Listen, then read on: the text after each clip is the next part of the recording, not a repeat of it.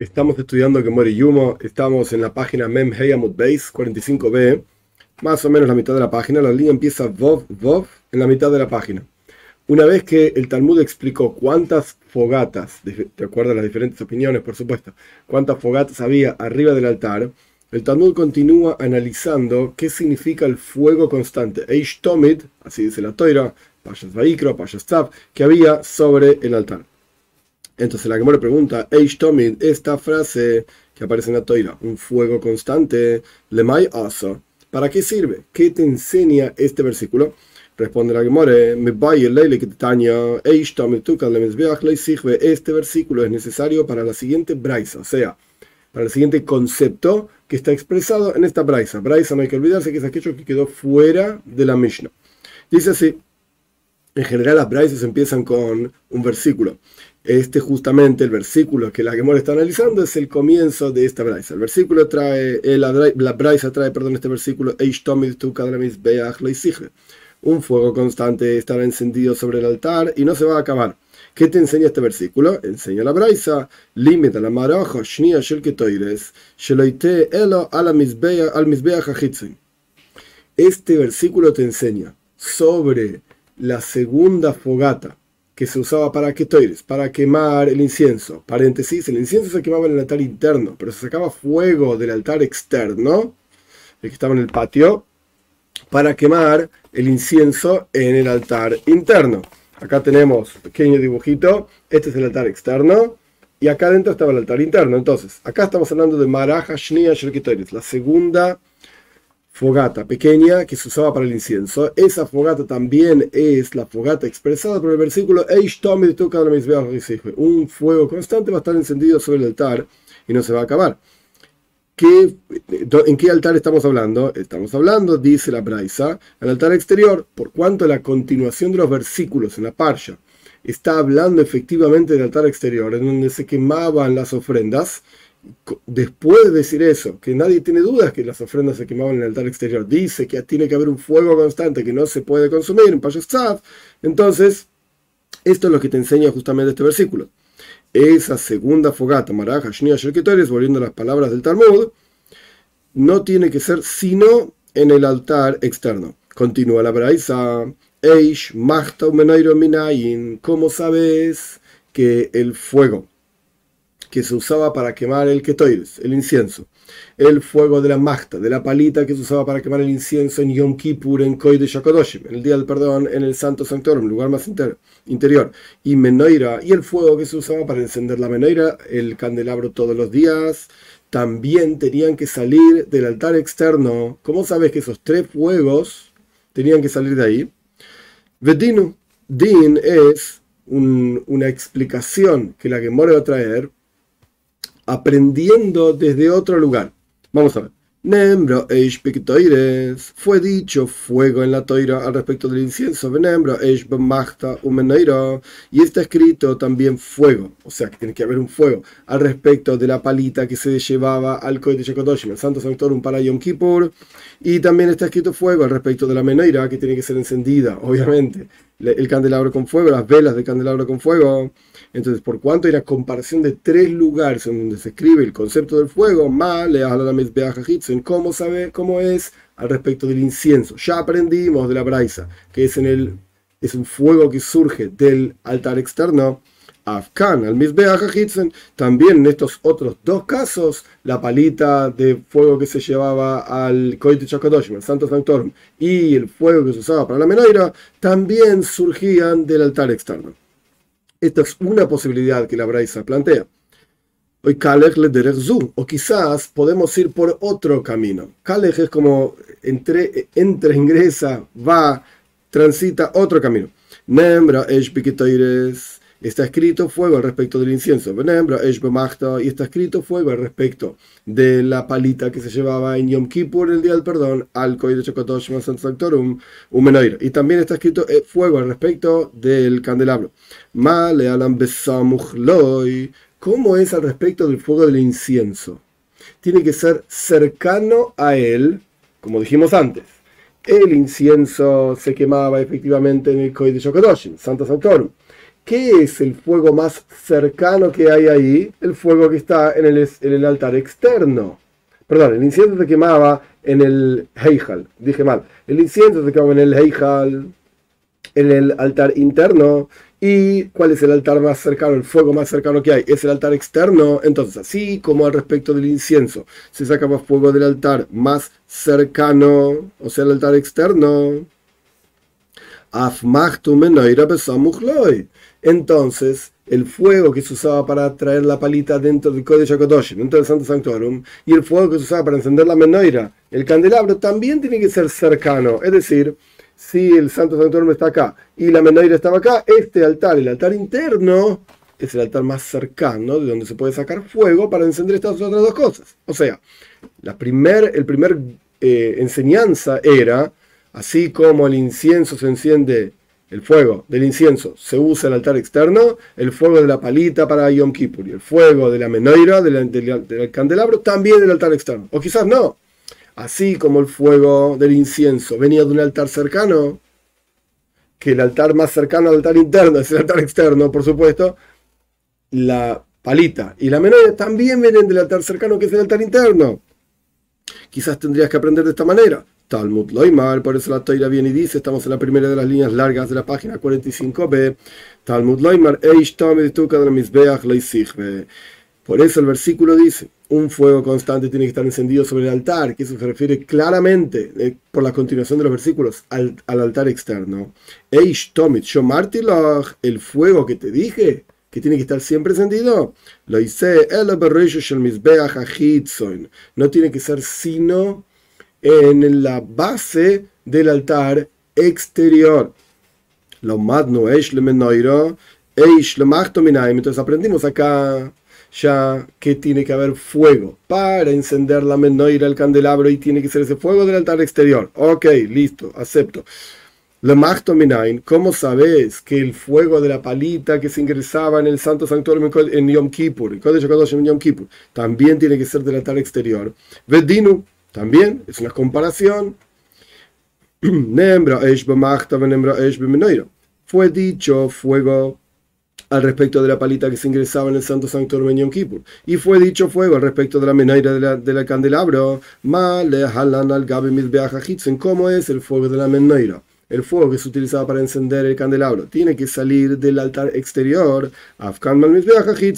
También el fuego que se usaba para la palita, para ingresar el incienso, el de Chokotosh, en el Santo en el día de Yom Kippur, el día de perdón, también tiene que salir del altar exterior. Esto es una posibilidad que plantea la Braisa. O quizás tenés que irte por otro camino. ¿Cuál es el otro camino? Está escrito fuego respecto del incienso que se encendía todos los días, se quemaba todos los días en el altar interior. Y está escrito en fuego al respecto de la palita que se usaba en Yom Kippur para llevar el incienso dentro del Koy de Shakotosh en Santo Sanctorum. ¿Cómo es el fuego del incienso de todos los días? Que se quemaba en el altar interior y el fuego se sacaba del altar más cercano, que en este caso es el exterior. Afkan Entonces, en respecto de las palitas que se llevaba el fuego en Koy de en Santo Sanctorum, también hay que sacar el fuego del altar más cercano al Koy de Shokotoshim, que es el altar interior, que está dentro del Koidesh, del lugar más santo.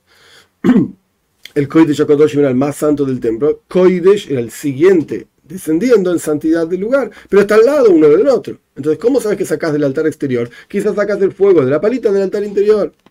Talmud Loimar, por eso viene la teoría y te dice,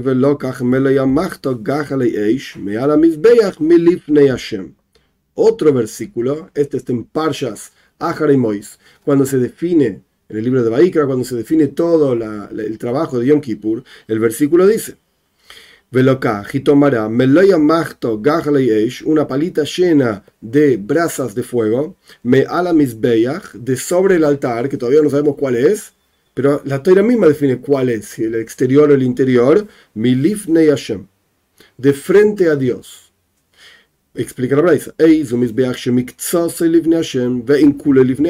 ¿Cuál es el altar que está una parte frente a Dios y una parte no está frente a Dios? Si vemos cómo está colocado el altar exterior, el altar exterior está frente a la puerta, una parte del altar está frente a la puerta del Ulam, que es la, puerta interior que da, digamos, al Koidesh y Koidesh Akodoshim. O sea, parte del altar está frente a Dios y parte del altar no está frente a Dios. Entonces, ¿cuál es? Es mi Lifnei Hashem.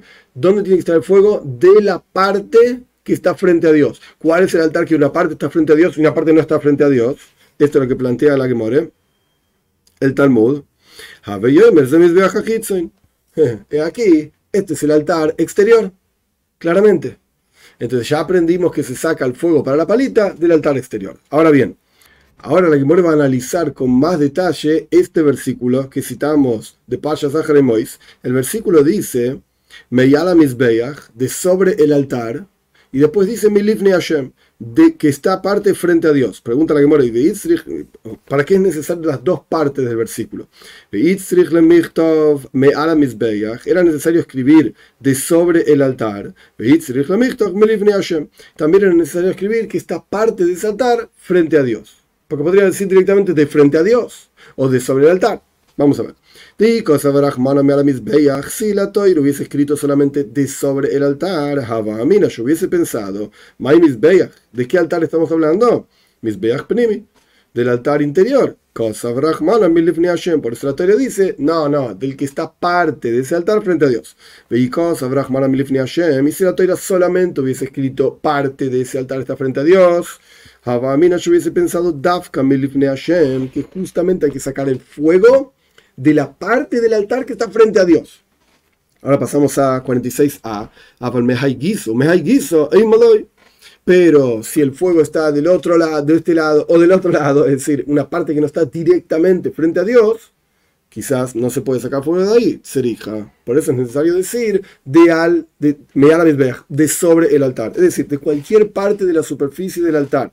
No importa si esa parte está frente a Dios, o sea, en la parte norte del altar, o en la parte oeste que está bien pegado a la puerta del ulam, del palacio, yo qué sé. No, puede ser cualquier parte de la superficie del altar. Muy bien, ahora estamos en la segunda línea de 46a.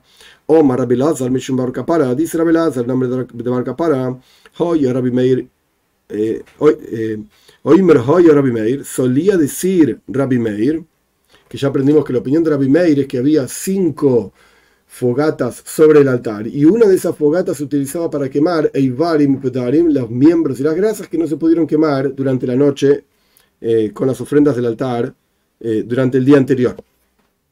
Entonces, solía decir Rabbi Meir, esta es la enseñanza del Rabbi Elazar, el nombre de Bacapara. Solía decir Rabbi Meir, Eivare Yoila, Shenisvasru, Hoy se la emaraja bifne atzma, los miembros de las ofrendas. Hoy la literalmente son ofrendas de holocausto que se quemaban completamente sobre el altar. Pero acá el punto es las ofrendas. Entonces, los miembros de las ofrendas que sobraron, hace, hoy se las en, haces para ellos, una fogata por sí misma sobre el altar, besoidran y acomodas todos esos miembros y esas grasas, y las para quemarlas, por supuesto, incluso en llaves. Lo puedes hacer en llaves también. Maika Mashmanan, Tanina, pregunta la Gemora, ¿y qué me venís a enseñar? ¿Que también se puede hacer esto en llaves? Ya lo aprendimos. Todos los días, decía la Mishnah, todos los días había cuatro fogatas. El día de Yom Kippur había una quinta fogata. Y ya sabemos que una de esas cuatro fogatas, según la opinión de Rabbi Meir, era para quemar ofrendas. ¿Qué llaves? No llaves, que no importa. Dice, todos los días, como la Gemora va a decir más adelante.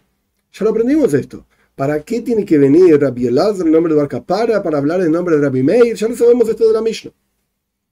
Omar Rababin, dice Rabbi Abin, Loi, Nitzrejo, Elo Lipsulin. No, no, no, no.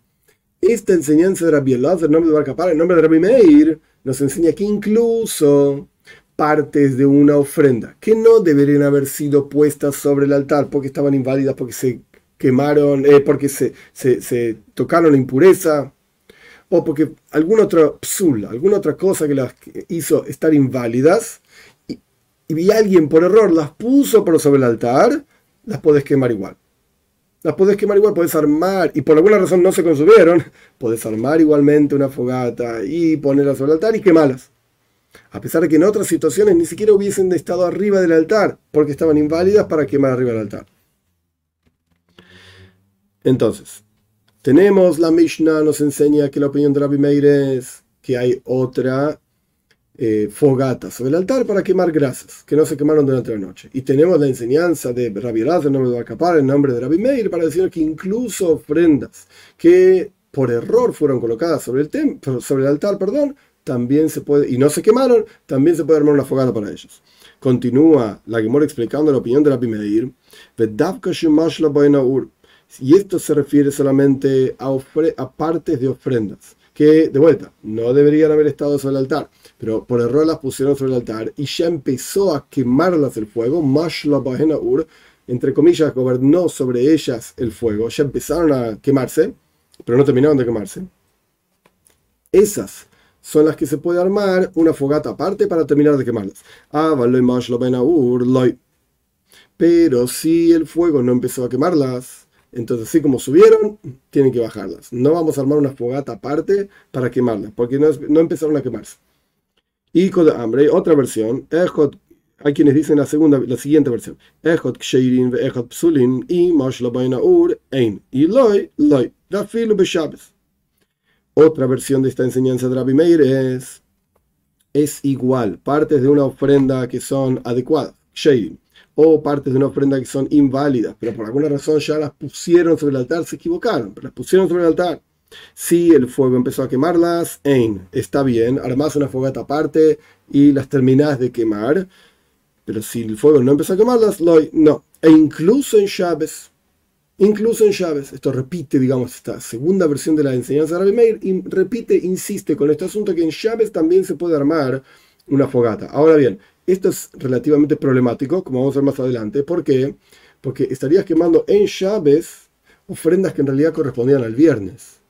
Entonces, ¿quién te dijo que en llaves, si bien, por cuanto, como vamos a ver más adelante, está escrito mollado y que en llaves también, en el momento adecuado, puedes hacer ofrendas, degollarlas y quemarlas y prender el fuego y todo lo que quieras? Por cuanto la Torah insiste que cada ofrenda tiene que ser hecha el día que le corresponde esa ofrenda, pero ¿quién te dijo que en llaves podés quemar ofrendas del día anterior?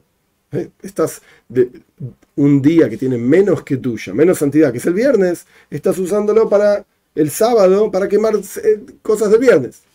Y el, el, viernes tiene menos santidad, el sábado tiene más santidad. ¿Quién te dijo que el sábado podés, entre comillas, transgredir, prendiendo fuego, etcétera, etcétera, para quemar cosas del viernes? Vamos a ver. Rabbi Meir insistió, por así decir, dos veces, incluso en Shabbos. Pregunta la Gemora no, y esto ya lo aprendimos en, la Mishnah Yom Hamesh. Hoy hay cinco fogatas, es decir, el día de Yom Kippur, según la opinión de Rabbi Meir, había cinco fogatas, las cuatro de todos los días, más la de Yom Kippur. Omar abajo, Isrich, dice, no, no, no, no, esto es necesario. Esta idea de que afilo, Beshaves, incluso Beshaves es necesario. Vos podrías haber pensado, cuando es que tenés cinco fogatas? Y una de esas cinco fogatas se usa para quemar las cosas del día anterior. Esto se aplica cuando Yom Kippur cae después de Shabes. Entonces vos tenés las grasas y miembros de Shabes, que son santas, es un día santo, digamos, todos los corbanos y todas las ofrendas eran santas, pero acá estamos hablando de la santidad de llaves.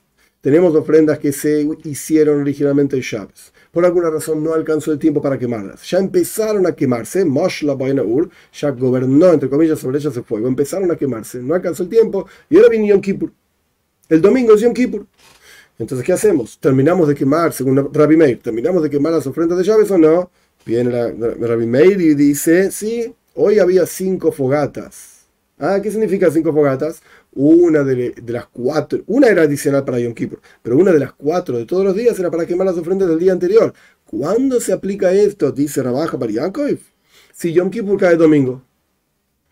Chávez es un día santo, Yom Kippur es un día santo, entonces quema en Yom Kippur las ofrendas de Chávez de Helbe Shabbos Krevin Yom Kippurim, porque las grasas que no se pudieron terminar de quemar en Shabbos se pueden quemar en Yom Kippur. Ah, en Shabbos lo. Pero vos podrías pensar que Rabbi Meir opina que si Yom Kippur cae en medio de la semana, por ejemplo, un miércoles, puede ser cualquier cosa. Entonces, las ofrendas del martes que no terminaron de quemarse el martes, armamos una fogata adicional en Yom Kippur para quemar, que es un día santo, para quemar las ofrendas del día anterior que no era santo. Podrías pensar que no Kamash Malan venía a aprender esta enseñanza donde dice Afilu Shabes. Incluso en Shabes también había cinco fogatas en el día de Yom Kippur. Te viene a enseñar que incluso si Yom Kippur cae en cualquier día de la semana, se podía hacer esa quinta fogata de Yom Kippur. Y de las cuatro fogatas de todos los días, una de ellas era para quemar las, los miembros y las grasas que sobraron del día anterior, que no se pudieron quemar, pero ya en ya empezaron a quemarse. Esto es lo que opina Rab Bar Yaakov. Omar Rove, dice Rove, man. Traducción literal. ¿Quién es este que no cuida su harina? Esta es la traducción literal. ¿Qué, significa, estaba diciendo Rove? Es una expresión bastante fuerte. Cuando uno muele harina, uno tiene cuidado, por lo menos antiguamente, no sé, como es hoy en día, no importa, pero uno tiene cuidado de moler solamente trigo. Si vos moles a frecho también, junto con el trigo, te, te sale harina más oscura. Hoy en día hay toda una moda de comer cosas eh, con salvado y qué sé yo, y más sanas, todo lo que quieras. Pero antiguamente, cuanto más blanca era la harina, mejor era. Más calidad. Y para que sea más blanca, tenés que tener cuidado de no quemar, no, no moler a frecho junto con el trigo.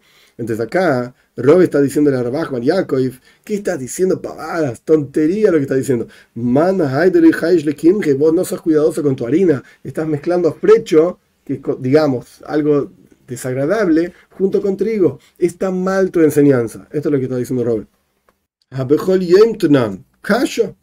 La Mishnah dice todos los días. Todos los días significa incluso en llaves. Es decir, Robert está analizando la Mishnah y está diciendo, si vos te fijas, Rabbi Meir está diciendo claramente en la Mishnah que todos los días había cuatro eh, cuatro fogatas en el altar. El día de Yom Kippur había cinco fogatas en el altar todos los días, afirme Bellaves, incluye, incluye llaves. Entonces esta braisa y todo el análisis que se hizo de la braisa no tiene ningún sentido. La Gemora continúa, calla, esto es un problema. ¿Para qué querés la braisa si ya tenés la Mishnah? Esta braisa no te viene a enseñar algo adicional. Es una repetición. Upliga Ravuna. Y esto en realidad, lo que dice Robe es una discusión con algo que dice Ravuna. De Omar, Ravuna dice, lo voy a leer como está acá, eh, es un poco complicado, la Gemora misma va a explicar a qué se refiere. Ravuna opina, soy doige, soy y doige. El comienzo desplaza, el final no desplaza. Esto es todo lo que dijo Ravuna. La Gemora va a explicar esto ampliamente. ¿Qué significa el comienzo, el final y qué es lo que desplaza? ¿De qué estamos hablando? Entonces, punto número uno, estamos hablando de las ofrendas. Corbanes en las ofrendas había básicamente tres actividades, que esto es lo que la Gemore va a explicar. Shihita, es decir, degollado. Zrika, es, salpicar la sangre sobre el altar. El momento de Zrika, el momento de salpicar la sangre sobre el altar, esto es lo que hace capar. Esto es lo que, es, lo que efectivamente genera la expiación del korban, de la ofrenda. Esto se aprende de los se aprende de los versículos mismos que la, sangre Dios la dio para hacer capara, no se puede comer sangre porque Dios dio la sangre para hacer expiación sobre el altar. Entonces no, corresponde comerla. Esto aparece varias veces en la toira. Entonces, este es el comienzo, digamos, de una ofrenda. El comienzo de una ofrenda. El final de la ofrenda, ¿cuál es? Quemar los miembros sobre el altar. Entonces, soy es degollar y salpicar la sangre. Soy final es el concepto de quemar las ofrendas sobre el altar. Entonces Ravuna dice, Ravuna dice, repetimos las palabras, a pesar de que la Gemora mismo lo va a explicar más adelante. Ravuna dice, discute con Robe. Robe decía que se pueden quemar las ofrendas del viernes, del día anterior, en Chávez para Rabbi Meir. Se arma una fogata adicional en el, altar, se toman las ofrendas que no pudieron terminar de quemarse el día viernes, digo terminar de quemarse porque Mosh ya el fuego empezó a quemarlas, pero sea como fuera, no pudieron terminar de quemarse el viernes, se arma una fogata adicional sobre el altar y se queman esas ofrendas en Shabes, a filo de Shabes. Viene Rabune y dice, no señor, giloso y doige. Es decir, las, las partes del comienzo de la ofrenda de un sacrificio que es shihita, degollado, izrika y salpicar la sangre, esto efectivamente em, desplaza el Shabes. Es decir, la ofrenda del korban, de una ofrenda en el día, el, ofrecido, no sé cómo se dice, de la ofrenda en el día de Shabes, en Shabes mismo se puede comenzar una ofrenda, se puede hacer shita, a pesar de que en general no se puede degollar un animal en Shabes para comer, por ejemplo, pero en el templo, Giloso y Doige, el comienzo de la ofrenda desplaza Shabes. Se puede hacer shita, se puede salpicar la sangre, no hay ningún problema en el día de Shabes y se puede incluso ofrendar el, el, mismo, quemar las partes del korban en Shabes. Esto es Giloso y Doige. Esto se puede hacer eh, sin problema. Pero soy y ¿Por qué? Porque estamos parados en el día de llaves y es una ofrenda de llaves del día, ningún problema. Pero soy fue la parte final de la ofrenda, es decir, el korban, la ofrenda del día anterior, el final de la ofrenda del día anterior del viernes. ¿Cuál es el final de la ofrenda? Quemar las partes sobre el altar, pero estamos hablando de una ofrenda del día anterior. Solo que ya se hizo shita, ya se degolló el día anterior, ya se salpicó la sangre el día anterior, estamos hablando del viernes, faltó quemarlo porque no dio el tiempo o lo que sea. Soy fue el final de la ofrenda del día anterior, no desplaza el llaves para ser quemado el final de la ofrenda del día anterior en el día de llaves. Esto es lo que dice Rabuna. Muy bien, una vez que la Gemore trajo la, opinión de Rabuna, discutiendo con Robe, porque Robe decía que sí se puede quemar en llaves el final de la ofrenda anterior, la Gemara dice Gufa, así empieza la línea, un poco después de la mitad de la página 46a. Gufa, Gufa significa, vamos a discutir algo que se mencionó, pero que no se explicó. Omar Rabuna, dice Rabuna, Tomid, soy doige, soy doige. Tomid, la ofrenda de todos los días, la ofrenda de la mañana, había una ofrenda, eh, perdón, había una ofrenda a la mañana, había una ofrenda a la tarde. soy doige, el comienzo de esa ofrenda desplaza, soy feino doige, pero el final no desplaza. Pregunta la que more, ¿de qué estás hablando? No desplaza. ¿Qué es lo que no es desplazado por esta ofrenda? Rav Omar doijes a Shabes, veino doijes a Tuma. Rav dice, claro, doige Shabes, la ofrenda desplaza el día de Shabes. ¿Qué significa que desplaza el día de Shabes? Se puede hacer la ofrenda, degollarla, salpicarla, quemarla, etc. cuando es una ofrenda del día de llaves propiamente dicho. Pero pero no desplaza la impureza. Es decir, si en alguna situación la ofrenda se impurificó, porque la tocó un cohen impuro, o porque había un muerto ahí, lo que sea, no sé, sea como fuere, eh, no desplaza la impureza soy fue el final de la ofrenda, o sea, el quemado de las partes de la ofrenda sobre el altar, no desplazan la impureza. Para nada. Lo único que desplaza la impureza es salpicar la sangre, porque esto es la parte central de la ofrenda que justamente genera la capara, la expresión. Esta es la opinión de Rav entonces de vuelta. Oimer, Rav dice, doy a llaves, el, el comienzo de la ofrenda, es decir, degollar y salpicar desplaza llaves, se puede hacer incluso llaves siempre y cuando sea una ofrenda de llaves, esto lo pidiendo Rabuna, eh, pero el final de la ofrenda no desplaza la tumba, o sea, quemar la ofrenda sobre el altar, si se impurificó por alguna razón, no se puede quemar esa ofrenda sobre el altar. Esto es lo que opina Rabjita.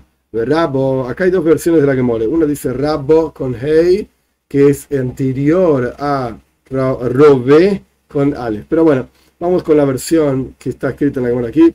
Robe Omar doijes atuma veine doijes a. Justamente al revés de lo que dice Rabjista. Robe dice que el comienzo de la ofrenda doijes atuma desplaza efectivamente la impureza. Se puede hacer la ofrenda incluso si están los koyanim impuros los, los, los sacerdotes están impuros, el ya está impuro, por lo que sea, no importa. La ofrenda misma, el animalito estaba impuro, se puede empezar la ofrenda, degollarla y salpicar la sangre cuando está todo esto impuro. llaves, pero no se puede hacer el final de la ofrenda en llaves. Esto no se puede hacer, quemar las partes de la ofrenda en llaves. Esto es lo que dice Robert.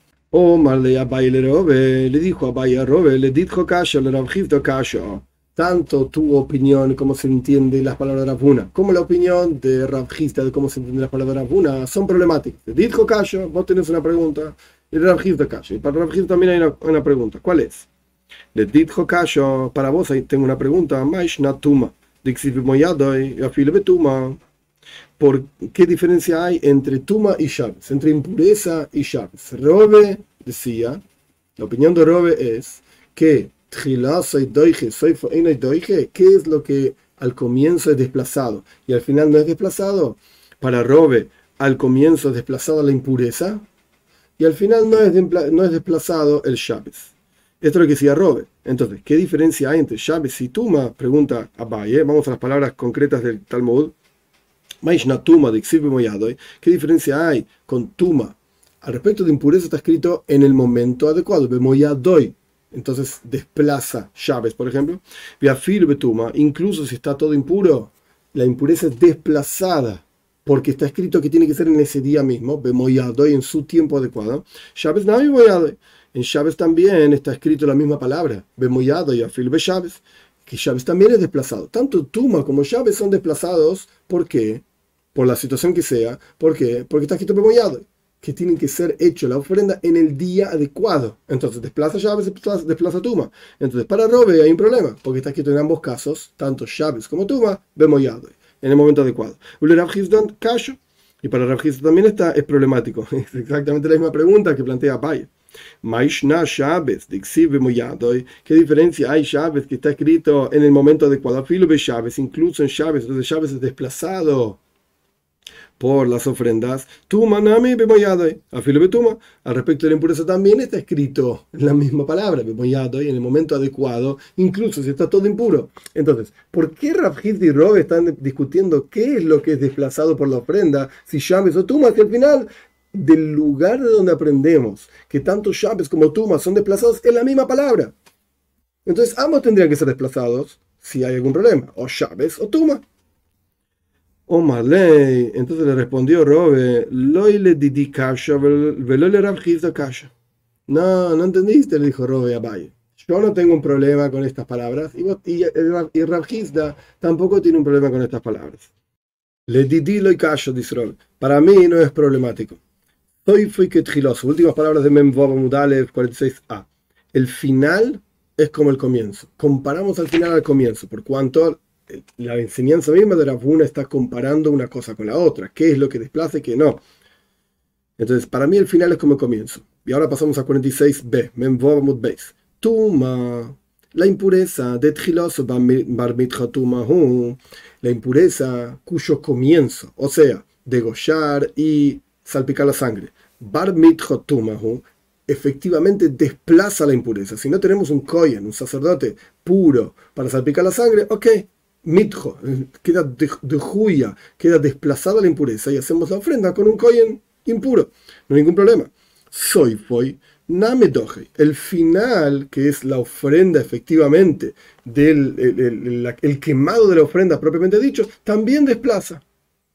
En el caso de impureza, por cuanto, soy por cuanto el comienzo desplaza, el final también desplaza, a pesar de que está impuro, no importa, anda a ofrendarlo, anda a quemarlo sobre el altar. No es un problema, a pesar de que está impuro. Esto es la opinión de Robe, que la impureza queda desplazada. de bar Al respecto de Shabes, que el comienzo de la ofrenda, sí, es decir, el degollado y el salpicado. Si no se trata de una ofrenda de ese día, no desplaza llaves, soy finamile El final tampoco va a desplazar. Si estamos tratando de quemar una ofrenda del día anterior, o sea, el final de la ofrenda del día anterior, por supuesto que no vas a poder quemarlo. Así como no puedes ofrendar una ofrenda del día anterior, para empezar el proceso de la ofrenda del día anterior, tampoco podés quemar la ofrenda del día anterior. Entonces, con esto Robe explicó su forma de ver las enseñanzas de Rabhuna. Y vamos a la página anterior, vamos a ver claramente que la opinión de Robe hacia el final de la página es Robe Omar Doijes Atuma Veno Doijes Llaves. La ofrenda desplaza la impureza, pero no desplaza llaves. Es decir, todo lo que tiene que ser hecho en llaves, propiamente dicho, de una ofrenda de llaves, pues eso desplaza llaves y también desplaza impureza. Pero nada que tiene que ver con una ofrenda anterior se puede desplazar llaves para, para ni para empezar la ofrenda del día anterior, ni para terminar la ofrenda del día anterior. Esta es la opinión de Robe. Le Rafgizda le callo, para Rafgizda tampoco es problemático. Rafgizda, pongamos en la cabeza qué es lo que decía, que doige esa llaves, no doige tuma, ¿qué es lo que no es desplazado en la página anterior? Rafgizda explicaba que Doijes a llaves, veino doijes a tuma. ¿Qué es lo que es desplazado llaves? Pero no es desplazada la impureza. Para, y, y dijimos que así como está escrito bemollado y que tiene que ser en el mismo día al respecto de llaves, está escrito bemollado en tuma también, en respecto de impureza también está escrito el mismo, la misma palabra. Entonces, ¿por qué uno es desplazado y el otro no? Para Robe está esta idea de soy fue que El final es como el comienzo. Ok, final como el comienzo para tuma funciona, para llaves también funciona. El final es como el comienzo. El comienzo de la ofrenda del día anterior no la puedes hacer en llaves. El, el final de la ofrenda del día anterior tampoco la puedes quemar en llaves.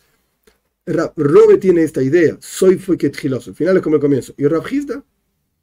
Entonces explica la que decir. La Rabjizda de Kasha. Para Rabjizda tampoco hay un problema. Soy fue que Él también tiene esta idea. Él, no tiene esta idea. Leisley.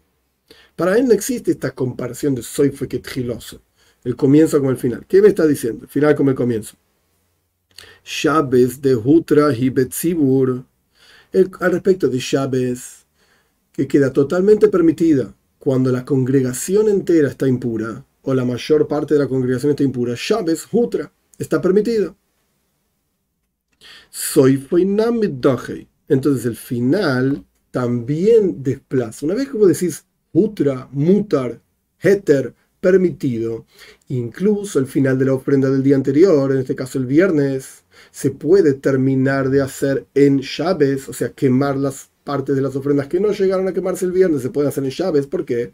Porque porque si hay toda una congregación que requiere un trabajo determinado en llaves, entonces en congregación está mutar, está permitido.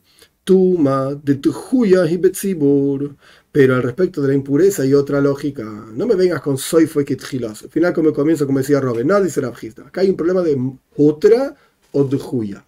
Hutra, Betsibu significa permitido en congregación. Cuando se trata de una ofrenda de llaves, por cuanto es una ofrenda comunal, no había ofrendas individuales de llaves. en una ofrenda comunal está permitido hacer las llaves. Una vez que está permitido, incluso está permitido quemar las partes de ofrendas del día anterior que no se pudieron quemar, porque tiene que ver con Tzibur, tiene que ver con la congregación. Entonces está permitido hacer las llaves. Pero Tuma, pero la impureza de Huyahi está desplazada. No es lo mismo decir está permitido que está desplazado. Permitido significa andar a hacerlo normalmente.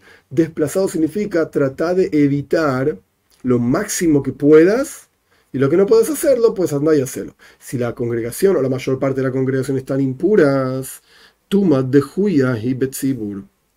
La impureza está desplazada en congregación.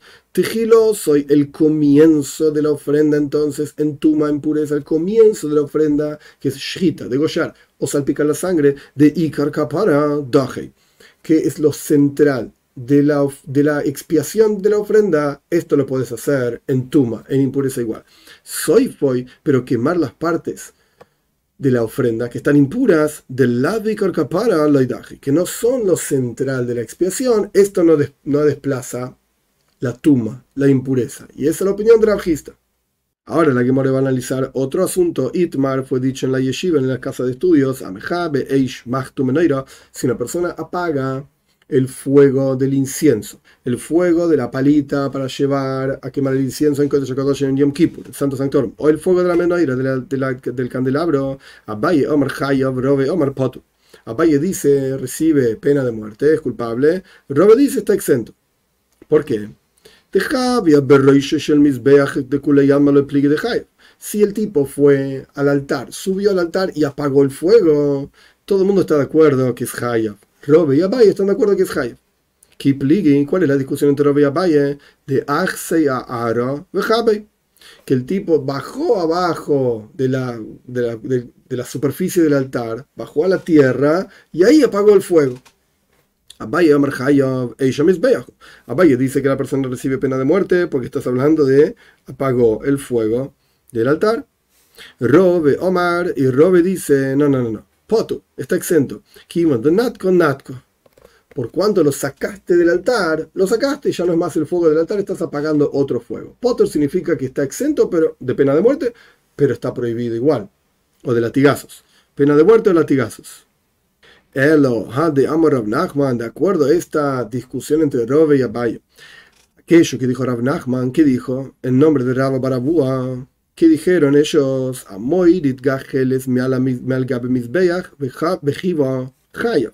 Una persona que baja una brasa de sobre el altar y la apaga, Hayav es culpable. Y acá no hay discusión. Simplemente dijo esto Rav Nachman así, en nombre de Rabba Parabúa. ¿Qué man? ¿Qué Abaye? Evidentemente está hablando como Abaye. Porque Abaye decía que incluso lo bajaste por cuántos fuego que salió del altar, el fuego del altar, estás sos culpable. Y lo que dijo Rav Nachman sigue la opinión de Abaye. La Gemara dice, no, no, no. Afilo tema que robe. Lo que dijo Rav Nachman también va de acuerdo a lo que dice Robe. Robe era posterior a Rav Nachman. Entonces estamos diciendo que Rav Nachman dijo algo que va en contra de la opinión de Robe. Entonces Robe tiene, tiene un problema. Entonces acá decimos, no, no, no, no. Lo que dijo Rav Nachman va incluso de acuerdo a la opinión de Robe. A pesar de que Robe dijo que si el tipo bajó la brasa abajo y la apagó abajo, es está exento, y Rav Nachman dice aparentemente que, está, que es culpable, están diciendo lo mismo.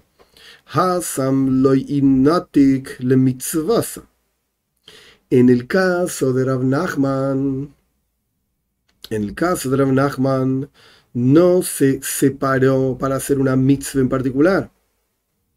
No se separó para le, mitzvah, para hacer una mitzvah en particular.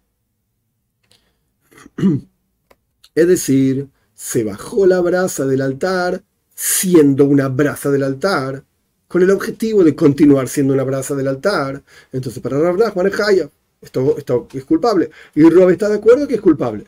Porque cuando bajó la brasa del altar, ¿para qué la bajó? Para hacer una brasa del altar. Entonces continúa siendo una brasa del altar. Abaye dice que es culpable. Robe también dice que es culpable. Pero yo diría Robe, ¿de qué estoy hablando yo? ¿Cuál es el caso del que está hablando Robe? Innatik le mitzvasa. Estamos hablando de una brasa que fue sacada para quemar incienso en el altar interior, o para quemar el incienso en el Santo Santuario el día de Yom Kippur, o para prender fuego de la menorá. Entonces, en el momento en que se, del, candelabro, en el momento en que se sacó del altar, se sacó para una mitzvah en particular, entonces ya deja de ser una brasa del altar y pasa a ser una brasa para hacer la mitzvah de quemar el incienso en el altar interior, en todos los días, quemar el incienso en el Kodesh en el Santo Sanctorum, o quemar el incienso, eh, perdón, o prender el fuego de la menorá del candelabro. Entonces ya es otra cosa, ya no es más fuego del altar. Entonces el que lo apaga, Potter, está exento. Entonces mostramos cómo incluso, según las palabras de Rav Nachman, están, van de acuerdo a lo que dice Robe y van de acuerdo a lo que dice Abaye. O sea, lo de Rav Nachman no es una caja, no es un problema ni para Abaye ni para Robe. Esta es la primera versión que la Gemara trae. Y con de hambre hay quienes dicen de de Potter. Si el tipo agarró una brasa del altar y la bajó a la tierra, nadie discute, ni Robin ni Abaye discuten que está exento. ¿Cuándo están discutiendo Abaye y Robin si el tipo subió al altar y arriba del altar la apagó? Abaye, Omar Abaye dice que estás culpable por cuanto estás apagando fuego del altar. Claramente, estás arriba del altar, agarraste una brasa del altar y la apagaste. Estás apagando fuego del altar. Robe, Omar Patur, Robe dice, no, es Patur, es exento incluso si subió al altar y apagó el fuego del altar. Kivan de Natko, Natko. Por cuanto lo separó, lo separó, agarró de vuelta. La, idea es que agarró una brasa, evidentemente la tuvo que separar del resto de las brasas y apagó esa brasa. Una vez que lo separó ya está. Pregunta la Gemore, entonces aquello que dijo Rav Nachman en nombre de Rav Barabúa, Hamoidit Gajeles Mealgabe Misbeach Vikoba Hayov, man lo que apague lo que robe. Aquello que dijo, ah, lo vemos al revés ahora, lo que dijimos antes, pero es al revés. Aquello que dijo Rav Nachman en nombre de Rav Barabúa, una persona que hace bajar. Robe y Abaye en esta segunda versión están hablando de algo que un tipo que apagó arriba del altar. Rab, eh, Nachman dice un tipo que bajó una brasa de sobre el altar y la apagó. Hayab es culpable. ¿Qué man? ¿Qué opinión sigue? Lo que Abaye, lo que robe. Ni como Abaye, ni como robe. Abaye decía que tanto Abaye como robe, si vos bajaste la, la, brasa, y la apagaste abajo, todos están de acuerdo que es potter, es exento. Pero Rab Nachman dice que es que es culpable. No, la Gemara lo, vuelve a explicar. el caso de Rav Nachman en nombre de Rav Barabúa, el que baja la brasa, etc. y la apaga, lo inatik le mitzvasa. No fue separado para una mitzvah aparte. entonces fue bajado del altar, siendo fuego del altar para hacer fuego del altar, Hayab, dice Rav Nachman, y Abaye está de acuerdo y Robe está de acuerdo. Ajo, en el caso de Abaye y Robe, que ambos dicen que sería potur, exento, si baja la brasa para abajo, y natikle mitzvah. Es una brasa que fue separada para hacer una mitzvah aparte, o sea, para prender el fuego del incienso en el altar interior, o para la palita del incienso en el, día de Yom Kippur, en el Kodesh HaKadosh, en el Sanctorum, o para prender el fuego del altar, de la menoira, del candelabro. Entonces, al ser separado para hacer otra mitzvah, para vaya y robe, lo bajaste del altar. Para hacer otra mitzvah ya no es más fuego del altar, si la apagas, es estás exento. Hasta aquí llega el capítulo número 4 de la que more. Terminamos la página Memvobamut Base 46b y Dios mediante la clase que viene seguimos con el 47a.